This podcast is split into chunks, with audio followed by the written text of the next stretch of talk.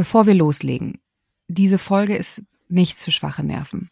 Wir sprechen heute über Kindesmissbrauch, Suizid und Depression. Und wenn dich das triggert, dann höre diese Folge bitte nicht alleine. Sprich über das Gehörte, mach Pausen oder vielleicht überspringst du diese sogar. Außerdem findet ihr in den Shownotes eine Notfall-Hotline. Da könnt ihr jederzeit kostenlos anrufen und da bekommt ihr Hilfe von professionellen Beratern. Und damit herzlich willkommen zurück zu einer neuen Folge von Dark Secrets mit mir, Frederike Goldkamp. Und mit mir, Nina Lenzen. Und ich würde sagen, wir starten dann auch direkt mit dem Thema. Es geht um Chester Charles Bennington, den Frontsänger, den wir alle kennen, der Band Linkin Park. Viele von euch haben sich das Thema gewünscht. Es ist natürlich nie leicht, wenn es gerade um solche schweren Themen geht. Deswegen ist auch wichtig, da nochmal an der Stelle zu sagen, dass wir das weder irgendwie nochmal jetzt alles äh, bis ins Detail durchkauen wollen, äh, was er getan hat und das irgendwie verherrlichen wollen. Aber es gehört nun mal eben zu seinem Leben dazu. Und deswegen müssen wir darüber sprechen. Chester Charles Bennington wurde 1976 in Phoenix in den USA geboren. Er war der Sohn eines Polizisten und einer Krankenschwester und man kann schon direkt vorab sagen, dass er keine leichte Kindheit hat. Er hatte einen älteren Bruder und zwei Halbschwestern und insgesamt zu allen Familienmitgliedern kein wirklich gutes Verhältnis. Die Eltern ließen sich 1987 scheiden und der Vater bekam das Sorgerecht für Chester, kümmerte sich aber kaum um ihn und damit ging das Ganze eigentlich wirklich schon los. Von der Mutter fühlte er sich natürlich, einfach weil sie nicht das Sorgerecht zugesprochen bekommen hatte, auch nicht wirklich versorgt und mehr oder weniger im Stich gelassen. Also, man hört schon raus, war für den kleinen Chester nicht wirklich schön und er entwickelte über die Zeit ein sehr, sehr, sehr gestörtes Verhältnis zu seiner Familie, das daran gipfelte, dass er ihnen sogar den Tod wünschte, weil er sie so sehr hasste und sich so alleingelassen fühlte. Und als wäre das nicht genug, Friedi hat es ja eben schon angesprochen, ist ihm in der Kindheit etwas widerfahren, was sicherlich bis zu seinem Tod sich durch sein Leben zog. Er wurde nämlich sexuell missbraucht von einem Freund der Eltern. Und ich fand das so ein bisschen irritierend, als ich mich vorbereitet habe, weil der Vater, ich habe ja eben gesagt, der ist Polizist und genau war er als Detektiv bei der Polizei mit Spezialisierung auf Sexualstraftaten an Kindern. Das war sein Job. Und ich finde das so extrem, wenn man überlegt, dass, ja klar, der Vater hat sich vielleicht nicht wirklich gekümmert, aber ihm wurde das Sorgerecht zugesprochen. Und am Ende des Tages, so hat es Chester Bennington selber dann, aber auch erst später, da komme ich gleich noch zu, warum, erst später hat er das erzählt, und hat angegeben, dass er so zwischen sieben und 13 Jahren, als er also wirklich fing sehr, sehr, sehr früh an, eben von diesem Freund der Eltern missbraucht wurde. Und ich finde, ich habe mich dann gefragt, na ja, das ist der Job des Vaters, das ist seine Spezialisierung, das kann doch nicht sein, dass dem das nicht aufgefallen ist. Aber es scheint so, als wäre dem Vater das nicht bewusst gewesen, als hätte er es nicht gesehen, geahnt, wie auch immer. Es ist jedenfalls so, dass er ja von sieben Jahren bis 13 Jahren eben von diesem Mann missbraucht wurde sehr lange Zeit. Und in dieser gesamten Zeit kümmerte sich halt niemand auch so wirklich, wie gesagt, um ihn. Auch in der Schule war er immer der Außenseiter und wurde gemobbt. Und er hatte, und das ist die Begründung, warum er das nie erzählt hat, er hatte immer Angst davor, als homosexuell abgestempelt zu werden, wenn er etwas sagt es ist ein absolut irrationaler Glaube oder Gedanke oder eine Angst, dass da irgendjemand was dazu sagen würde. Aber klar, so ein kleiner Junge, der alleine mit diesen Gedanken ist, kannst du ihm natürlich auch nicht nehmen, wenn er dann irgendwie diese, diese Ängste hat, ne? Und er hat natürlich auch Scham und hat sich irgendwie selbst dafür verantwortlich gemacht. Und deswegen hat er erst sehr, sehr, sehr spät darüber gesprochen, auch weil er dachte, die Menschen würden sagen, er lügt. Und das tut einem wirklich sehr, sehr leid, wenn man überlegt, dass er einfach da jahrelang mit sich alleine war und diese Probleme mit sich alleine rumtrug. Diese wahrscheinlich auch Probleme und Gedanken, die haben ihm natürlich super sensibel gemacht und seine Sensibilität und seine ganzen Emotionen hat er auch schon damals in einer Kreativität ausgedrückt. Er hat zum Beispiel Bilder gemalt und Songs geschrieben und sein großer Traum war es auch schon damals, Musiker zu werden. Und er gründete mit seinem Jugendfreund Sean Dowdle, der war auch Musiker, 1993 die Band Sean Dowdle and His Friends und da war Chester Bennington gerade 16 Jahre alt. In all dieser Zeit und wohl auch schon davor, also ich habe kein genaues Startdatum gefunden, aber das spielte sich parallel mit dieser Bandgründung und eigentlich mit seiner Kindheit ab, nahm er Drogen und trank große Mengen Alkohol. Man vermutet natürlich auch, und so hat er es selber auch mal in einem Interview gesagt, um seine traumatischen Erlebnisse in der Kindheit zu bewältigen. Zu diesen Drogen gehörten LSD, Opiate, Kokain und es endete sogar mit Crystal Meth. Und ich glaube, die meisten werden wissen, dass diese Droge so ungefähr das Schlimmste ist, was du deinem Körper antun kannst, weil man sich sofort verändert. Man wird super schnell abhängig. Und es ist einfach wirklich nicht mal eben so, sage ich jetzt mal, ein kleiner Joint, den man mal geraucht hat oder so, sondern das ist wirklich Hardcore. Und das macht alles natürlich hart abhängig, ihn genauso. Und er hat dazu mal in einem Interview gesagt, ich nahm elf Plättchen Acid am Tag. Ich nahm so viel Acid, es wundert mich, dass ich überhaupt noch sprechen kann. Ich habe auch Crack geraucht, dazu Meth genommen und bin einfach nur da gesessen und bin ausgeflippt. Dann habe ich Opium geraucht, um runterzukommen. Also man hört da durch die Zitat immer wieder in so einem Kreislauf. Der hat sich aufgeputscht mit irgendwie diesem ganzen Scheiß und hat im nächsten Moment einfach, um runterzukommen, dann Opium geraucht. Und ich bin jetzt keine Drogenexpertin, aber ich glaube, das ist alles richtig, richtig übel, wenn man das vor allem auch so mixt. Ich find's krass. Ich muss dazu sagen, natürlich kannte ich Linkin Park und ich kannte auch deren Songs, aber ich habe mich nie, zumindest damals nicht, mit den Bandmitgliedern befasst. Das heißt, ich wusste gar nicht so wirklich ins Detail, was Chester Bennington für eine Kindheit hatte, was er für ein Leben hatte. Und das hätte ich wenn man ihn zumindest in den Musikvideos, ich weiß noch, dass ich früher MTV und Viva voll auf geguckt habe mhm. und dann lief immer In the End und so und ich fand's richtig cool. Aber ich habe mir natürlich nie Gedanken darüber gemacht, dass dieser Mann eigentlich so ein ähm, beschissenes Leben hatte. Also das denkst du ja nicht. Du kannst den Leuten halt auch nur vom Kopf gucken, ne? Ja, beziehungsweise die Songtexte haben es ja dann schon ein bisschen hergegeben, ne? Und ich bin auch großer Linken Park-Fan und finde die Musik mega und vor allem auch Namen, aber man hat die ja auch immer gehört, wenn es einem selber ein bisschen schlecht ging. So ging es mir zumindest. Das und dann hat man sich auf einmal so wiedergefunden. Aber ja, man hat nie weiter darüber nachgedacht, warum er die Songtexte so geschrieben hat, wie er sie geschrieben hat, ne? Also zumindest ich nicht. Nee, vor allem wir waren da ja auch noch jung, ne? Also da fängst du ja, glaube ich, gar nicht so an, drüber nachzudenken, dass das irgendwie eine tiefere Bedeutung hat. Aber ja, wie du sagst, rückblickend gesehen macht das alles dann doch irgendwie auch schon wieder Sinn. Naja, er zog jedenfalls 1994 dann zurück zu seiner Mutter, da war er ungefähr 17 und wechselte die Schule und machte auch trotz seines Drogenmissbrauchs im selben Jahr noch seinen Schulabschluss. Er arbeitete dann in einem Immobilienunternehmen und bei Burger King, um aber auch seine fortschreitende Drogensucht finanzieren zu können, weil es war natürlich auch alles teuer. Und er wurde dann von einem Gericht irgendwann mal zu Sozialstunden verurteilt, eben wegen dieses Drogenkonsums. Und seine Mutter bekam Wind davon. Sie hat es endlich gemerkt, dass ihr Sohn krass, krass drogenabhängig ist und hat ihm dann erstmal Hausarrest erteilt und hat ihm, das hat er selber dann mal in einem Interview erzählt, damals gesagt, er sähe aus, als käme er aus Auschwitz, weil er so dünn war. Also der muss richtig abgemagert, ausgemergelt gewesen sein und die Mutter war halt eben einfach absolut schockiert davon natürlich, als sie das alles festgestellt hat.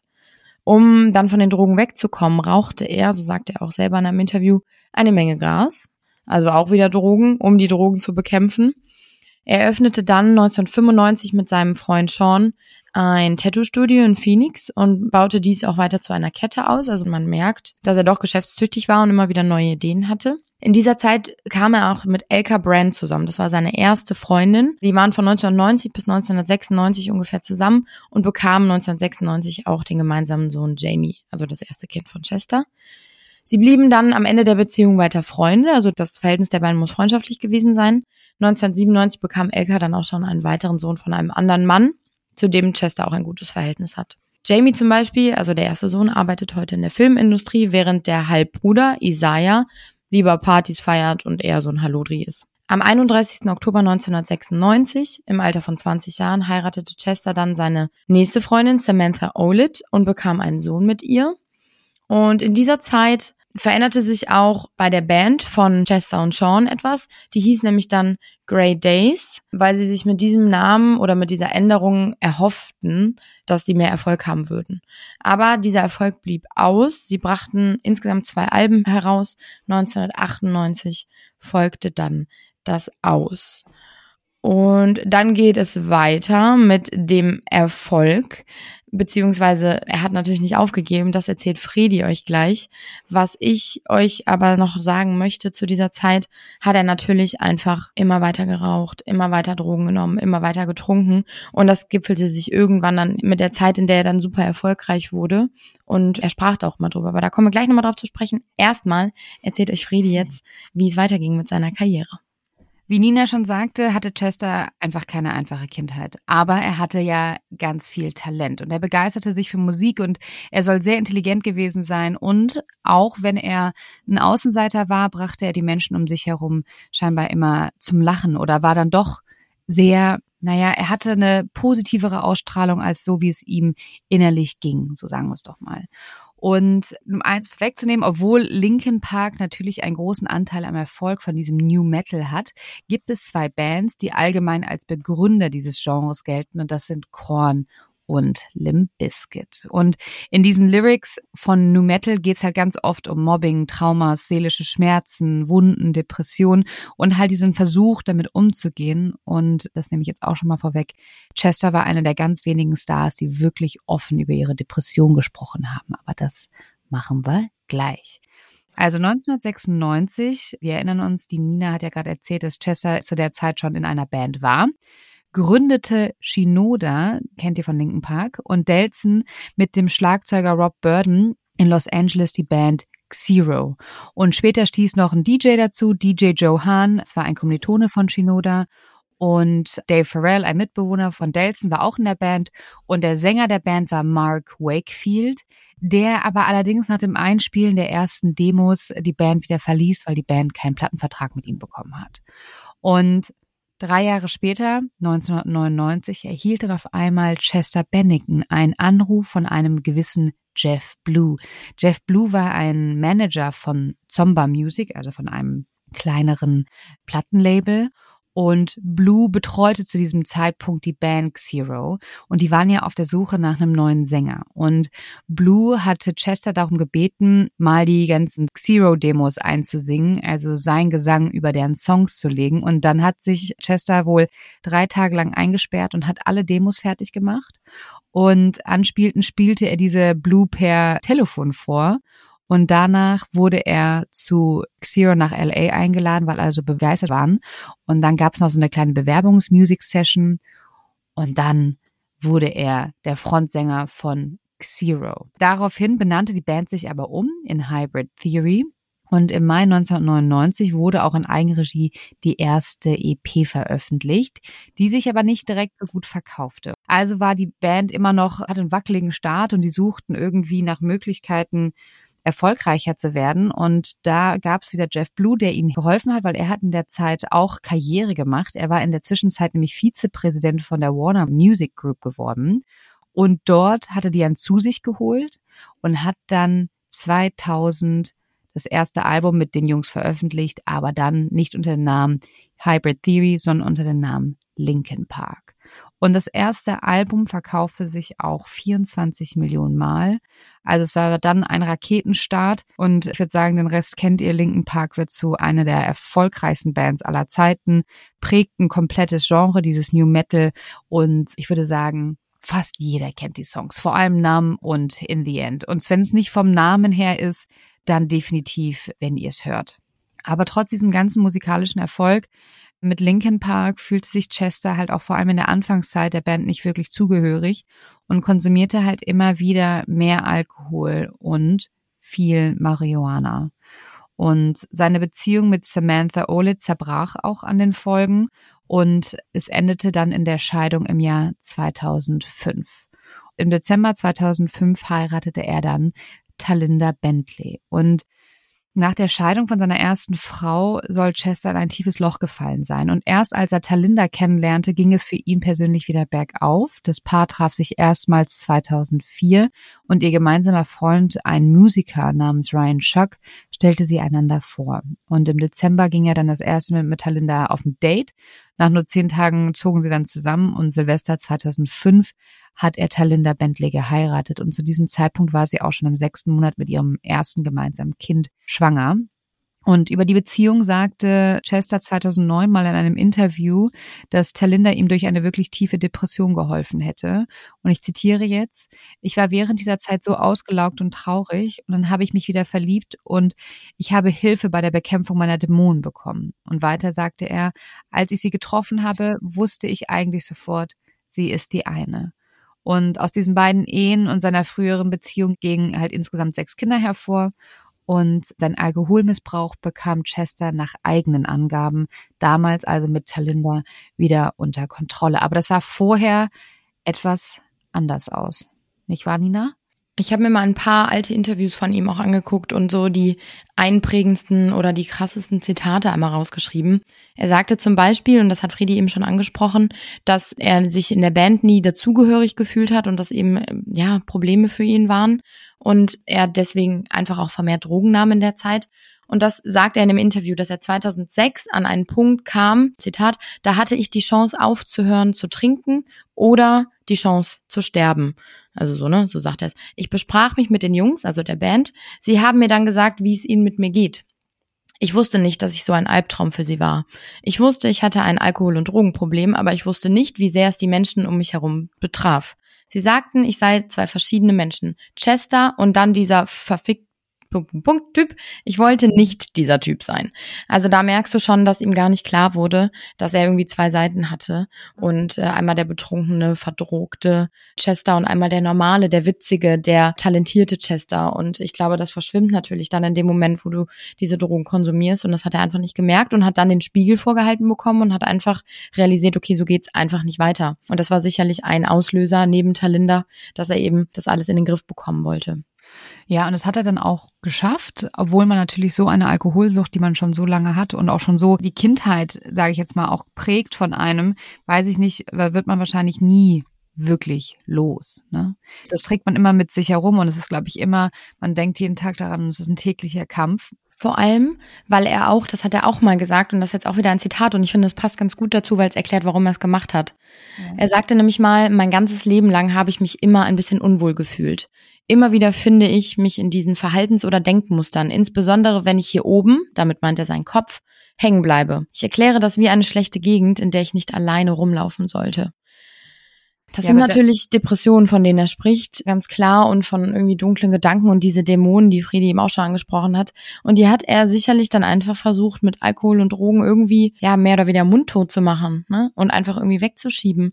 Aber gut, ich, äh, ja, weiß ich nicht. Und er sagte auch damals schon, dass wenn es die Musik nicht gäbe, dass er dann eben tot wäre. Ne? Also, dass das ihm wirklich geholfen hat, eine Zeit lang jedenfalls, ja, mit diesen Problemen in seinem Kopf vor allem zu leben. Ja, er ist auch einer, finde ich, also ich habe selten einen Star oder einen Musiker oder allgemeinen Promi gesehen oder über ihn gelesen, der so offen tatsächlich über seine Krankheit sprach. Und zum Beispiel das Zitat, was die Nina jetzt auch gerade erzählt, das hat er auch mehrmals gebracht und häufiger und auch über die Jahre. Und es gibt einen Song, der heißt Heavy. Da versucht er halt auch seine Depression zu verarbeiten, beziehungsweise in Worte zu fassen. Und dann sagt er nämlich auch, das zitiere ich jetzt auch wieder, die meisten meiner Probleme mache ich mir selbst. Und darum geht es auch in diesem Song und den Moment, wenn du dir dessen bewusst wirst. Wenn du einmal weißt, dass es so ist, dann kannst du dich davon trennen und etwas dagegen machen und musst nicht darin verharren. Also einfach dieses, dass er ein Bewusstsein dafür äh, geschaffen hat für sich selber. Es gibt diesen dunklen Ort in seinem Kopf, wo er, wo Nina ja auch gerade gesagt hat, es ist eine schlechte Gegend, da sollte er nicht alleine rumlaufen. Aber dass er halt nicht darin verharrt und sich nicht darin verliert, sondern dass ihm bewusst wird, dass er gerade sich wieder in diese Gegend, sag ich mal, bewegt und dann aktiv versucht, dagegen zu steuern. Und obwohl er halt so offen über seine Krankheit sprach, und das finde ich immer wieder erstaunlich, auch in Interviews über die ganzen Jahre, haben viele nicht verstanden, auch sein Umfeld nicht, wie ernst es tatsächlich war. Und alle haben gewusst, ja, der Chester, der hat dann mal so ein paar tiefe Phasen und dann geht's auch mal nicht so gut, aber er hat ja auch wieder gute Phasen sozusagen. Und er ist dann auch wieder in 2015 in ein Loch, in ein weiteres Loch gefallen. Also er berappelt sich halt immer wieder, dann geht es ihm wieder besser und dann passiert etwas und dann gibt's wieder ein Tief. Und 2015 hatte er eine Art Burnout gehabt, das hatte der Bild verraten, aber allerdings nicht, weil er sich irgendwie müde gefühlt hat von der ganzen Musik oder von den ganzen Touren, sondern er sagte, er hatte einfach die Schnauze voll von der Welt. Er wollte nichts mehr machen, er wollte niemanden mehr sehen. Und er hat auch einmal seinem Therapeut gesagt, dass er nichts mehr hören kann und auch nichts mehr hören will. Er geht sogar so weit, dass er gesagt hat, ich war sogar so weit zu sagen, dass ich kein Mensch mehr sein wollte. Wirklich dieses, er wollte sich einfach, und das hat er auch mal in einem Interview gesagt, und dieses Bild wurde ich nicht mehr los. Er meinte, ja, ich war wie so ein, einfach so ein Wesen, das einfach sich in eine Ecke legen möchte. Und er meinte einfach da bleibt, bis es verschwindet. Also noch nicht mal, dass er sagt, um dann da zu sterben, sondern einfach sich dahin legt, nichts isst, nichts trinkt, bis nichts mehr von einem übrig ist. Und in so einer Phase und in solchen Gedanken hatte er sich verloren.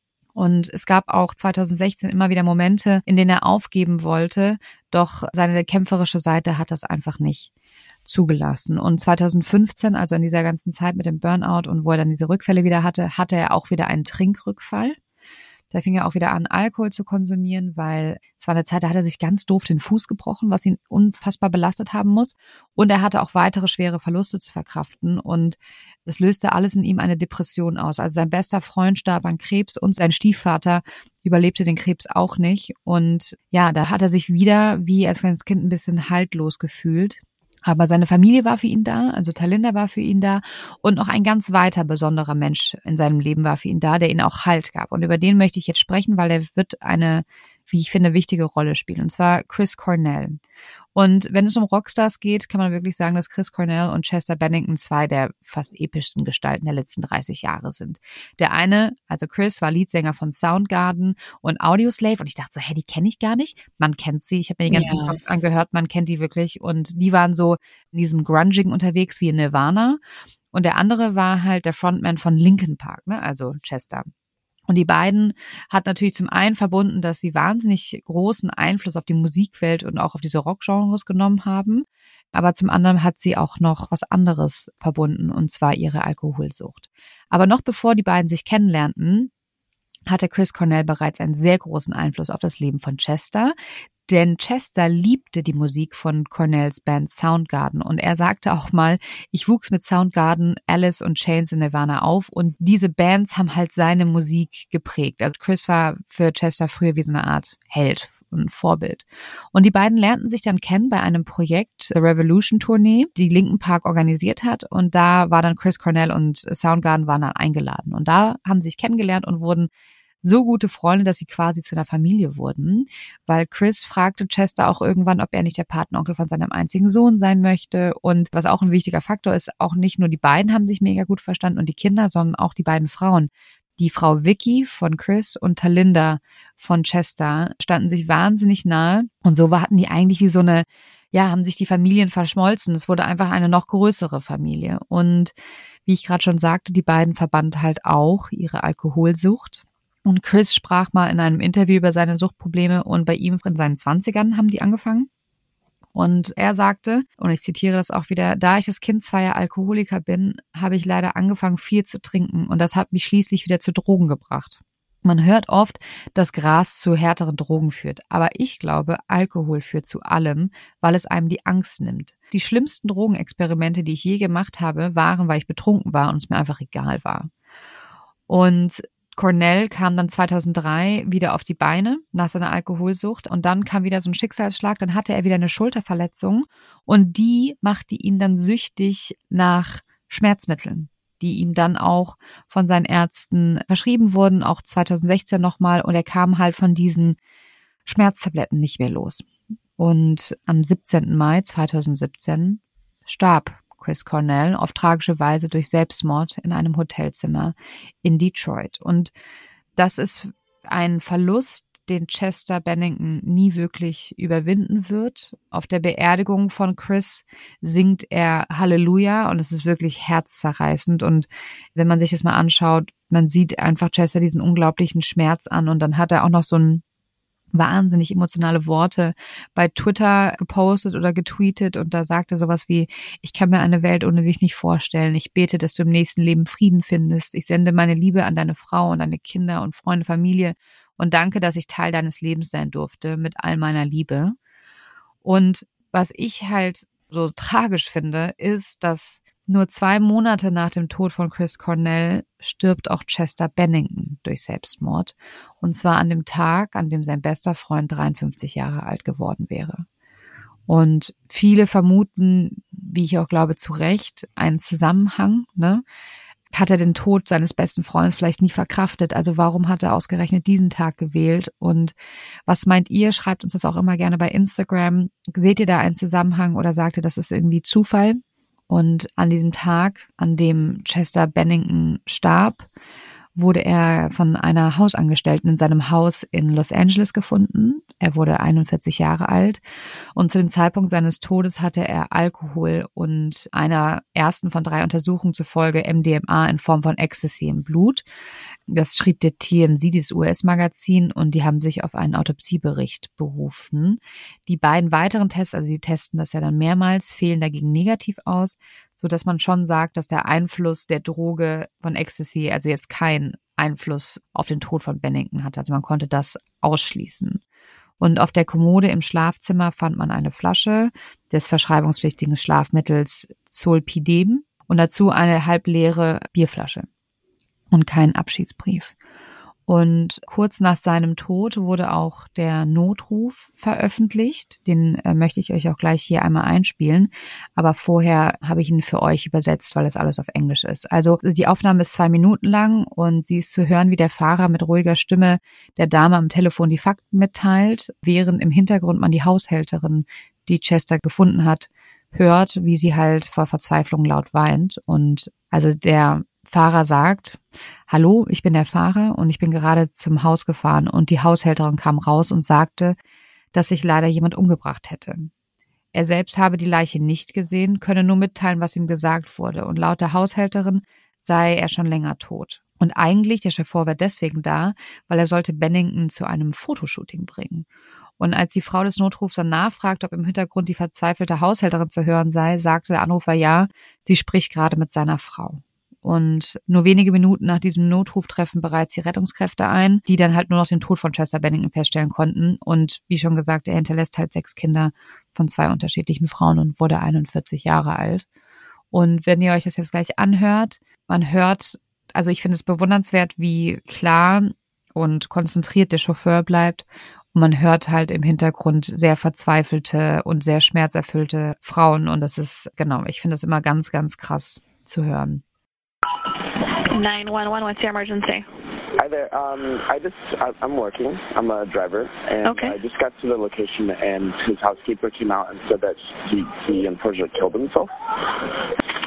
Okay, so um, the person came out and said somebody is in fact is killed yeah, himself? I, I, haven't, I haven't seen him. I'm, I'm sitting in the car. His housekeeper came up to me and said that he she found him dead. Okay, stay on the phone. Okay, um, is okay. she able to talk to see if there's any kind of breathing or anything like that? Yeah, she's. I, I asked. I said, "Is he is he cold? Is he warm?" And she said, "No, he's he's, he's dead. He's been hanging." And she's talking to his wife right now. Okay, stay on the phone. I'm going to transfer to the fire department. Stay on the line, okay? Thank you. Das ist einfach, also ich finde ja generell so Notrufe, wenn man sie dann hört, in ihrer Gänze, gepaart mit den Schmerzen, die da ja wirklich auch hier in diesem Notruf ja einfach durchkommen. Ich krieg da mal Gänsehaut, ich weiß gar nicht, was ich sagen soll. Das ist für mich so, das schockiert mich dann jedes Mal so tief, tief, tief in meinem Innern und auch hier wieder, ich finde das gerade wenn man die Frauen und die Haushälterin, du hörst eher richtig diesen Schmerz, diese Verzweiflung an und dann will ich mir gar nicht vorstellen, wie das für Talinda gewesen sein muss, dass sie da durch die Haushälterin erfahren muss, dass ihr Mann gestorben ist, zumal, ne, du ja auch sagst, der war auf dem Weg zu einem Fotoshooting. Also es gab, die kam ja, glaube ich, auch sogar gerade aus dem Familienurlaub, deswegen ist er für das Shooting ja nach Hause gefahren. Und sie hat ja wahrscheinlich einfach 0,0,0 damit gerechnet. Und es gibt sicherlich Momente, wo Familienangehörige das erahnen oder irgendwie das Gefühl haben, da ist was ganz im Argen. Aber es scheint ja bei Chester Bennington einfach überhaupt nicht der Fall gewesen zu sein. Und dann so einen Anruf zu bekommen, das reißt dir doch einfach nur den Boden unter den Füßen weg. Ja, also sie sagt selber, sie hatte zu der Zeit gar nicht damit gerechnet. Also er war wohl in einer sehr guten Verfassung und er hat einen guten Eindruck gemacht. Ich meine, er schien eine gute Phase zu haben, ein paar Tage zuvor und das ist echt, habe ich auch Gänsehaut bekommen. Gibt es eine Carpool Karaoke Folge? Also da, genau, da wo die Stars vorne zusammen sitzen und singen. Ich weiß nicht, ob ihr das kennt. Wir packen euch das auch in die Show Notes und da gibt's eine Folge, wo er da sitzt mit anderen Stars und halt dieses Carpool Karaoke singt und spielt. Und das war halt nur wenige Tage vor seinem Suizid. Und er machte halt, es klingt immer so doof, er machte halt ja total guten Eindruck, aber natürlich weiß man halt nie, was auch hinter der Fassade abgeht. Aber nach außen hin hat er einen sehr guten Eindruck gemacht. Und es gibt auch noch ein Video, wie er 36 Stunden vorher mit seinen Kids ausgelassen im Urlaub spielt, wo die irgendwelche witzigen Jellybeans in der Küche essen und rumflaxen und du denkst nur, boah, ey, krass, wie schön und wie witzig. Und ich glaube, Talinda, man sieht nicht, wer es aufnimmt, aber ich glaube, es ist eine Frau, man hört es im Hintergrund. Wahrscheinlich hat sie es dann auch noch aufgenommen, weil es so ein witziger Familienabend und so. Und in der, der denkst ja nicht dran, dass das innerhalb von 36 Stunden vorbei sein wird. Ne? Furchtbar. er ist halt dann nach Hause gefahren wegen dem Fotoshooting, das halt anstand und sollte eigentlich am nächsten Tag wieder zurück zur Familie in den Urlaub kommen. Nur das ist halt dann nie passiert. Stattdessen hat Talinda den Anruf von der Haushälterin bekommen. Und bis heute tut sich Talinda wahnsinnig schwer damit, dass sie die Warnsignale nicht richtig gedeutet hat. Sie sagte, jetzt, wo sie mehr über das Thema Depression weiß, sagt sie, sie waren da, sie waren immer schon da, aber sie wusste nicht immer damit umzugehen, beziehungsweise sie wusste eigentlich nicht damit umzugehen. Und sie hatte ganz lange die Ernsthaftigkeit einfach nicht greifen können. Und sie dachte immer, ja, wenn er lacht, dann geht es ihm nach außen hin gut, dann wird es ihm auch wirklich auch innerlich gut tun. Und sie hat deswegen eine Wohltätigkeitsorganisation gegründet, 320 Anti-Depressions-Kampagne, um halt anderen depressiven Menschen zu helfen, aber halt auch den Menschen drumherum, weil sie möchte denen halt ein bisschen ja, educaten, also die sensibilisieren, sie bilden und denen zeigen, was halt sie falsch gemacht hat oder was sie in ihren Augen falsch gemacht hat und was sie vielleicht jetzt anders machen würde und dass sie halt einfach sagt, es gibt da die Warnsignale, das sind die Warnsignale, achtet darauf und so könnt ihr dann eurem geliebten Menschen helfen. Weil sie sagt halt, 13 Jahre lang habe ich meinem Ehemann Chester Bennington beim Kampf gegen Depression und Drogenkonsum zugesehen. Ich habe mich halt oft allein und ängstlich gefühlt. Ich war nicht aufgeklärt genug und wusste nicht, was er durchgemacht hat und suchte immer wieder nach Antworten. Und damit möchte sie halt mit dieser Kampagne und dieser Organisation anderen Frauen oder anderen Menschen grundsätzlich zur Seite stehen, was ich sehr, sehr toll finde. Ich finde, es ist, boah, ich finde diese Vorstellung, was sie mit sich rumträgt, wahrscheinlich welche Schuldgefühle, die sie ja nicht haben muss, aber wenn du halt, also dieses, dass sie halt sagt, ich habe ihm 13 Jahre lang zugesehen und habe das nicht geschafft, ihm da rauszuhelfen, dass er dann am Ende keinen anderen Ausweg mehr sah, als freiwillig sein Leben zu beenden. Ich glaube, das ist schon ganz schön harter Tobak, den du da auch als Partnerin verarbeiten musst. Und sie sagte dann auch, irgendwann, sie war ja auch komplett fertig und hat auch viel natürlich geweint und so. Und dann hat sie aber auf ihre Kinder geschaut und die Kinder hat sie gesagt, das war ganz erstaunlich, weil die haben dann ihr Bestes gegeben, einfach, naja, die haben wieder mit anderen gespielt, ne? Und sie hat halt gemerkt, sie muss halt für ihre Kinder da sein. Sie kann jetzt nicht ihr Leben lang einfach nur auf dem Boden liegen und weinen, was sie ja eigentlich hätte tun wollen. Und es soll wohl auch so gewesen sein, dass sie schon mal einen Suizidversuch mitbekommen hat von Chester. Und damals rief Talinda panisch die Beamten an, weil ihr Mann vollkommen betrunken mit einer Pistole in der Hand aus dem Haus gestürmt war. Genau, mehr konnte ich dazu aber nicht rausfinden. Und seine Beerdigung fand am 29. Juli in Palos Verdes, also in Los Angeles, statt. Und neben seinen Familienmitgliedern und engen Freunden waren auch viele Musiker anwesend, die natürlich mit Linken Park tourten und mit denen was zu tun hatten. Und Bennington wurde dann eingeäschert. Dann gibt es eine Sache, das fand ich auch richtig süß, tatsächlich. Also es gibt ja keinen Abschiedsbrief. Ich hatte das versucht herauszufinden, aber den gab es nicht. Aber das amerikanische Magazin TMZ will erfahren haben, welchen letzten Willen der sechsfache Vater zu seinen Lebzeiten verfasst haben soll, also in seinem Testament.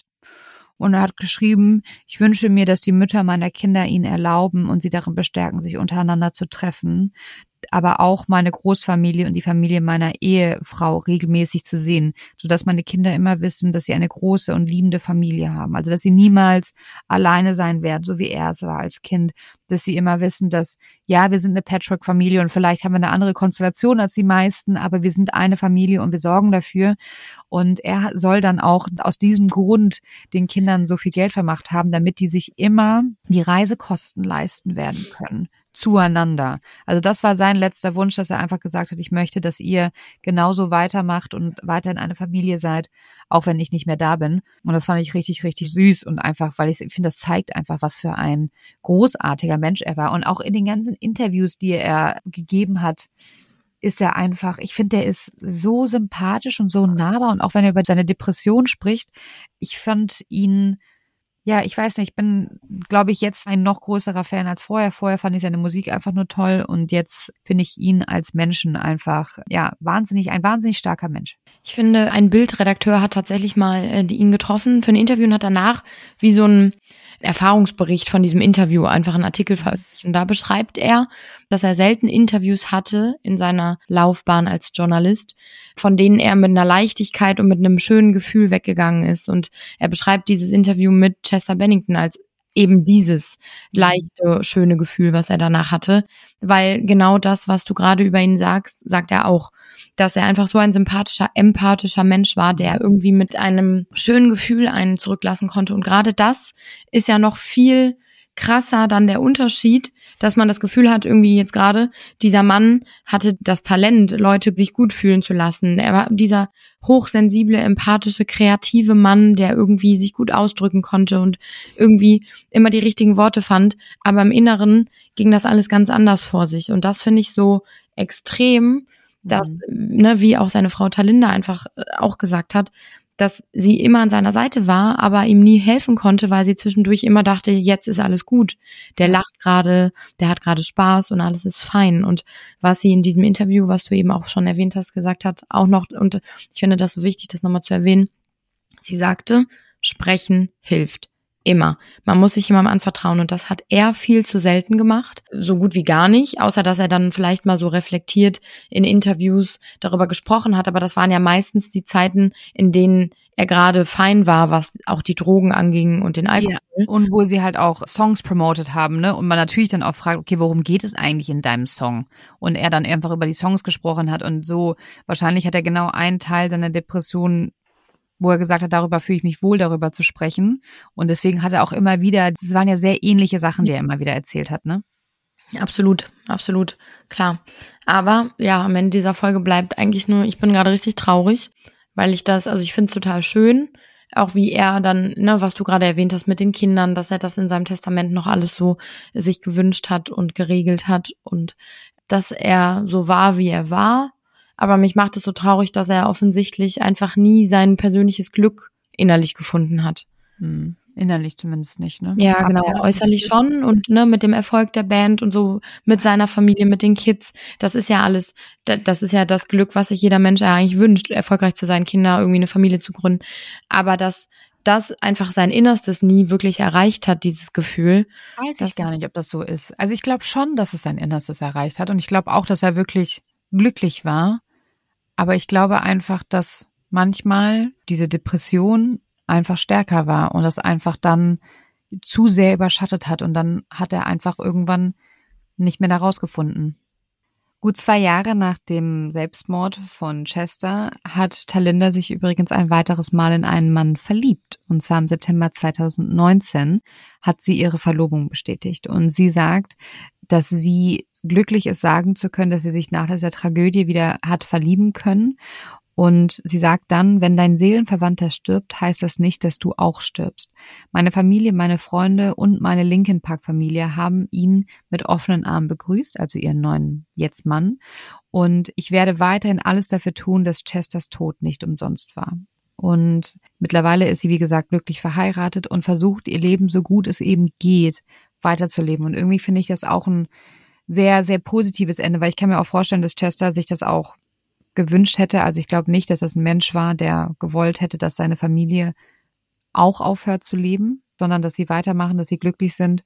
Und ja, ich finde es bewundernswert, dass Talinda es geschafft hat und ich freue mich auch, dass sie nochmal jemanden gefunden hat, der auch ihr jetzt hilft, ne? weil ich kann mir vorstellen, dass sie jetzt auch mit vielen Dämonen zu kämpfen hat und ich finde es halt auch irgendwie so süß, weil sie sagt, ne, Chester war jetzt ihr Seelenverwandter und jetzt hat sie halt Michael, der sie unterstützt und in den sie sich zwar nochmal verlieben kann. Und ich finde es halt so schön, weil sie, es gibt ja keinen Vergleich und es gibt ja unterschiedliche Arten von Liebe. Und ich glaube, man kann auch mehrmals lieben und auch intensiv lieben, ohne dass es einem mehr oder weniger wert ist. Wisst ihr, wie ich das meine?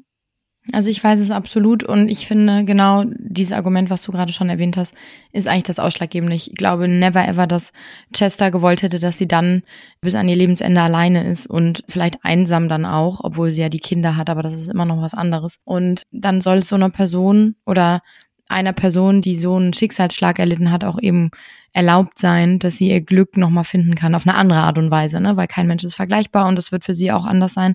Aber es ist schön, dass sie das nochmal finden durfte. Das ist auch nicht selbstverständlich. Und ich finde, das ist ein schönes Ende für diese Folge. Ja. Und ich bin froh, dass wir die Musik von Linkin Park haben, weil sie ist wirklich Hammer. Und auch diesen Song, den sie ja nach seinem Tod herausgebracht haben und so. Ey, das war, das weiß ich noch, da habe ich Games. Also ich war wirklich auch sehr traurig, als er gestorben ist. Und als dann dieser neue Song mit ihm wiederkam, also das war, das war so ein skurriles Gefühl war mega geil. Richtig Mhm. Gänsehaut. Ich glaube, ich höre auch gleich nochmal die Songs. Ja, wir hoffen, dass euch diese Folge gefallen hat. Und wenn sie euch gefallen hat, denkt doch gerne daran, uns eine Bewertung dazulassen. Folgt uns auf den Plattformen. Das unterstützt uns nämlich übrigens. Also wenn ihr uns Sterne da lasst, gerne vier oder fünf oder eine nette Fünf. Bewertung. Fünf. Ich will immer nicht so greedy sein. Fünf. Aber gerne fünf. Damit unterstützt ihr uns wirklich. Es hilft uns, es hilft uns, wenn ihr uns abonniert, ob jetzt bei Instagram oder bei Spotify. Wir sind jetzt auch bei TikTok. Einfach, dass wir diesen Podcast immer weitermachen können, weil wir können ihn nicht ohne euch machen und ohne eure Unterstützung. Also vielen, vielen Dank schon mal dafür und dann einen wunderschönen Tag. Bis zur nächsten Folge. Wir freuen uns schon wieder. Ciao. An dieser Stelle ein kleiner Nachtrag. Viele von euch haben uns natürlich zu Recht darauf aufmerksam gemacht, dass Talinda nicht mehr glücklich verheiratet ist und nicht glücklich für immer den Sonnenuntergang geritten ist, wie wir uns das gewünscht haben oder gehofft hatten. Es ist tatsächlich so, dass Talinda hatte sich ja dann nach dem Tod ihres Mannes Chester wieder neu verliebt, und zwar in den Feuerwehrmann Michael Friedman. Und er schien der Richtige zu sein, so wie sie es ja auch gesagt hatte. Aber tatsächlich haben die sich 2021 wieder scheiden lassen. Also nur, damit ihr Bescheid wisst, äh, Talinda ist nicht mehr verheiratet. Sie hat sich scheiden lassen. Und vielen Dank nochmal, dass ihr uns auf diesen kleinen Fehler aufmerksam gemacht habt. Danke.